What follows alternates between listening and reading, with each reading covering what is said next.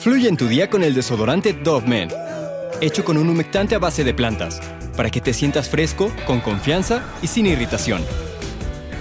Siente cómo fluye tu día con Dove Men. Con un sótano bajo su cama, así dormía el feminicida de Atizapán. Engañaba a sus víctimas para llevarlas a su guarida del terror. Si eres nuevo en este canal, te sugiero que te suscribas en este canal o en esta página de Facebook. Hablo sobre casos, cuento historias sobre crímenes, sobre música o cualquier otra cosa que tenga una historia interesante que contar.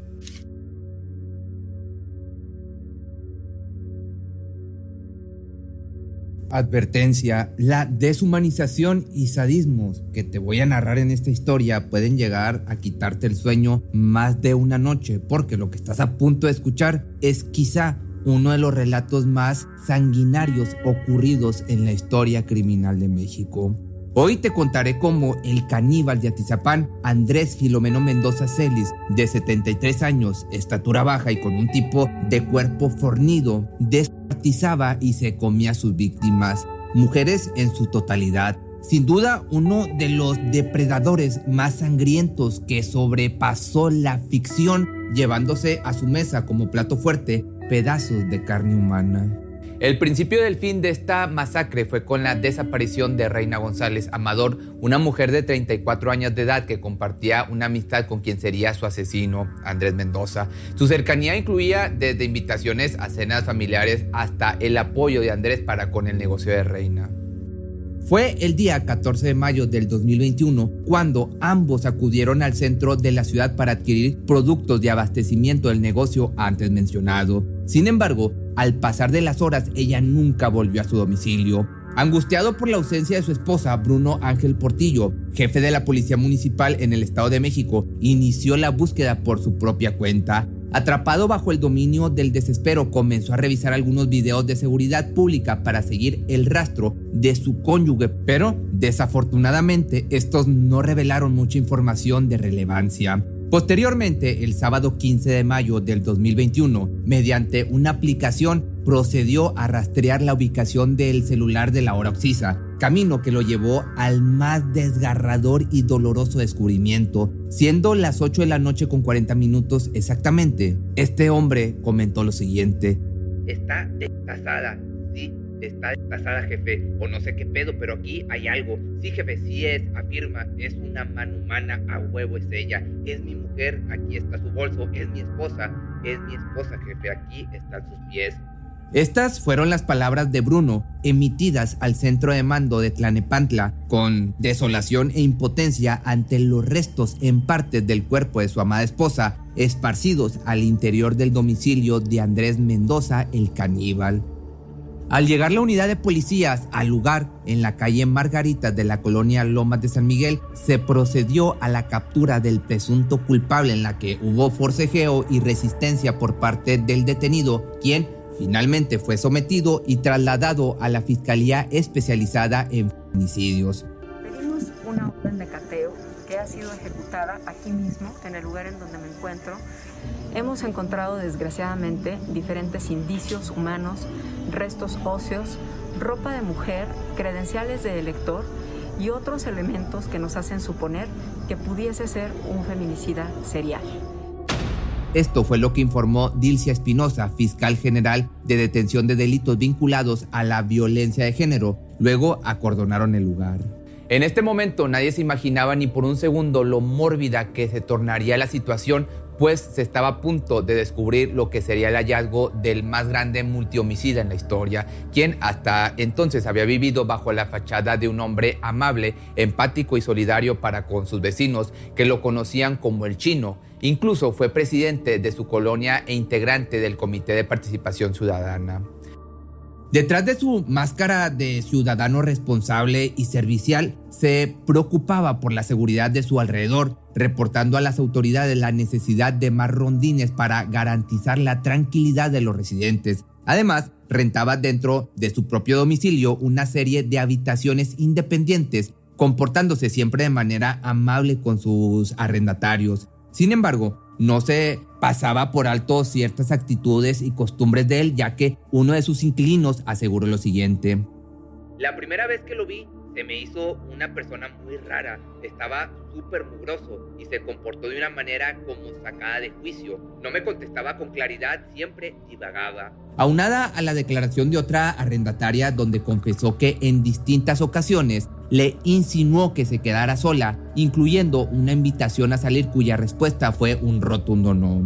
Otra situación imposible de ignorar fue el testimonio de una vecina propietaria de una tienda de abarrotes, la cual expresó que todas las tardes quemaba algo que despedía un olor muy feo como si fuera a animal muerto o a un perro muerto, según sus palabras. Estos eran claros indicios de que algo extraño sucedía con Andrés o al interior de su domicilio, pero no fueron motivos suficientes para que se le investigara más a fondo. La manera en la que se fue desenvolviendo el esclarecimiento del caso despertó tanto indignación como repulsión ante las autoridades, protección civil y bomberos que participaron en la investigación. Se descubrió que no se estaba frente a un solo caso de feminicidio, sino que con el pasar de los minutos este número iría ascendiendo considerablemente. Se encontraron distintas identidades, dos de ellas correspondientes a Rubicela Gallegos y Flor Ninive, de 34 y 42 años de edad respectivamente,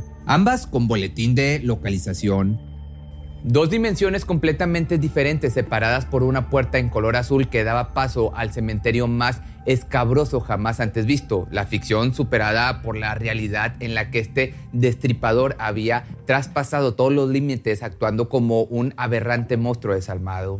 El ambiente tenebroso que se respiraba era sin lugar a dudas un andar entre muertos, como el entorno de una película maquiavélica cuyo terror se desataba por el miedo de pisar un dedo, un pie, una mano o cualquier otro resto humano desmembrado. La cueva de un destazador que albergaba cuchillos, machetes manchados de rojo y otros artículos de cocina con pedazos de carne humana cocida, lo que se presumía el banquete del caníbal, pues entre las pruebas recabadas destacaba la presentación de un platillo con un pedazo de carne mordida acompañada de tortilla, sal y una taza llena de sangre.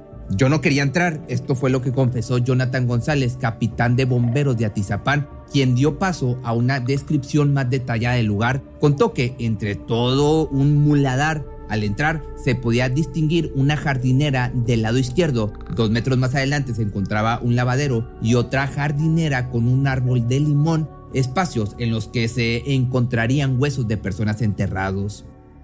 Un verdadero basurero como si fuese la representación gráfica de la mente de un psicópata en la que se encontraban pilas y pilas de ropa, también papelería, instrumentos de cocina, fotografías, bolsas, zapatos, cinturones, entre muchas otras cosas, pero lo más repulsivo era que había piel colgada en tendederos.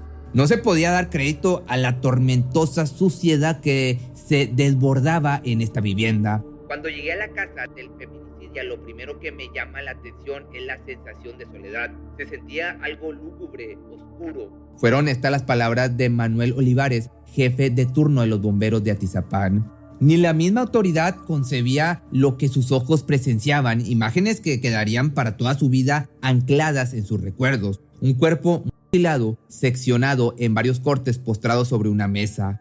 Le corté el cuello, empecé a cortarla en forma de bistec. Esto lo confesaría Andrés Mendoza posteriormente.